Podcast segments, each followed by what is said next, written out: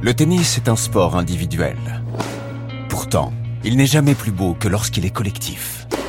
Des championnes, des champions s'engagent hors des cours pour des causes qui leur tiennent à cœur.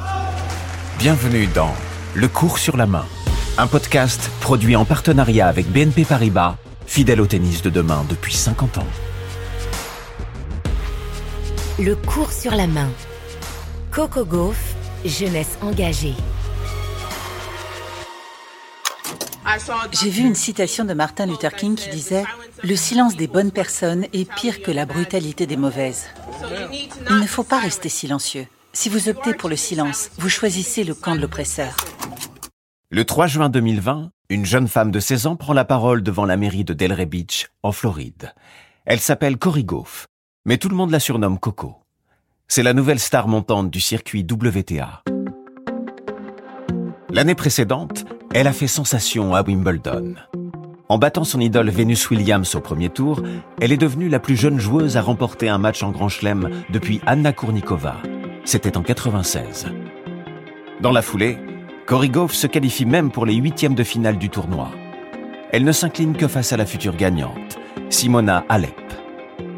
Un an plus tard, si Coco Gauff s'avance à la tribune, d'un pas assuré et sans aucune note à la main, c'est pour réagir à un drame survenu deux semaines plus tôt, à l'autre bout des États-Unis. Un nom, George Floyd et un cri. I can breathe, je ne peux plus respirer. Une vidéo terrible a été publiée dans laquelle on voit cet Afro-Américain immobilisé à terre par un policier, genou sur son cou. Plusieurs minutes de cris, de suffocation avant que l'homme n'arrête de respirer et de bouger.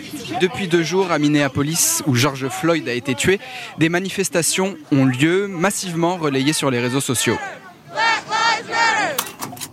Le 25 mai 2020, George Floyd, un homme afro-américain de 46 ans est tué par des policiers lors de son arrestation à Minneapolis. C'est le début d'une immense vague de protestations aux États-Unis.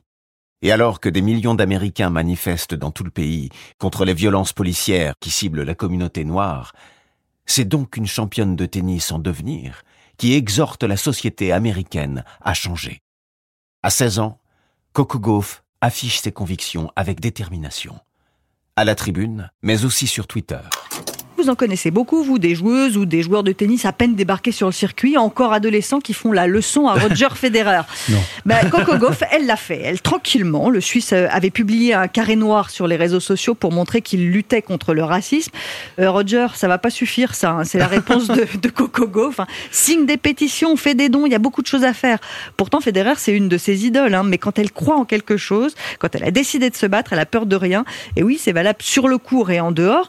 Alors, vu que ses coups de n'ont rien à envier à ses coups de gueule. Je pense que c'est exactement le genre de joueuse dont le tennis a besoin pour emporter les foules à l'avenir.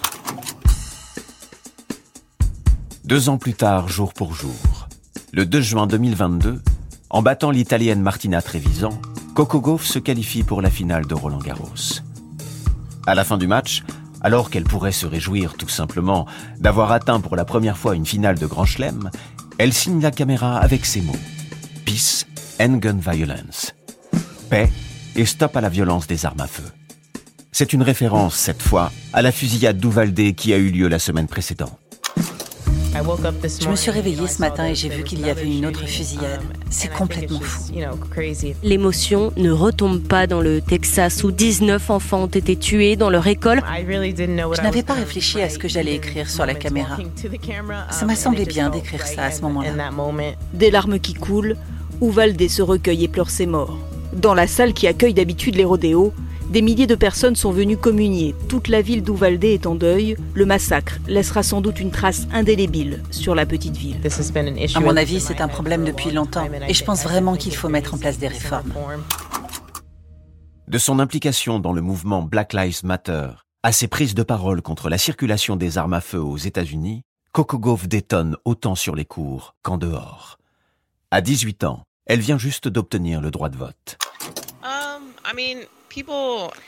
Euh, les gens ont tendance à mettre les sportifs dans des cases. C'est un peu comme ce qui s'est passé avec LeBron James aux États-Unis.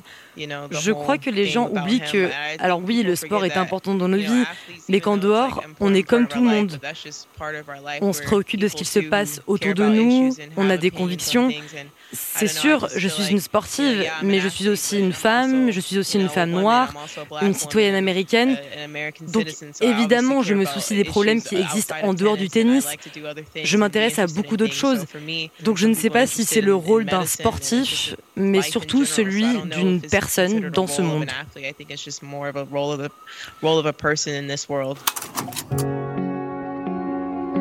Depuis qu'elle est toute petite, son père, basketteur à l'université de Géorgie, lui répète qu'elle peut changer le monde avec sa raquette. Aujourd'hui, Coco Gauff n'a pas encore 20 ans, mais elle a décidé d'en faire sa devise.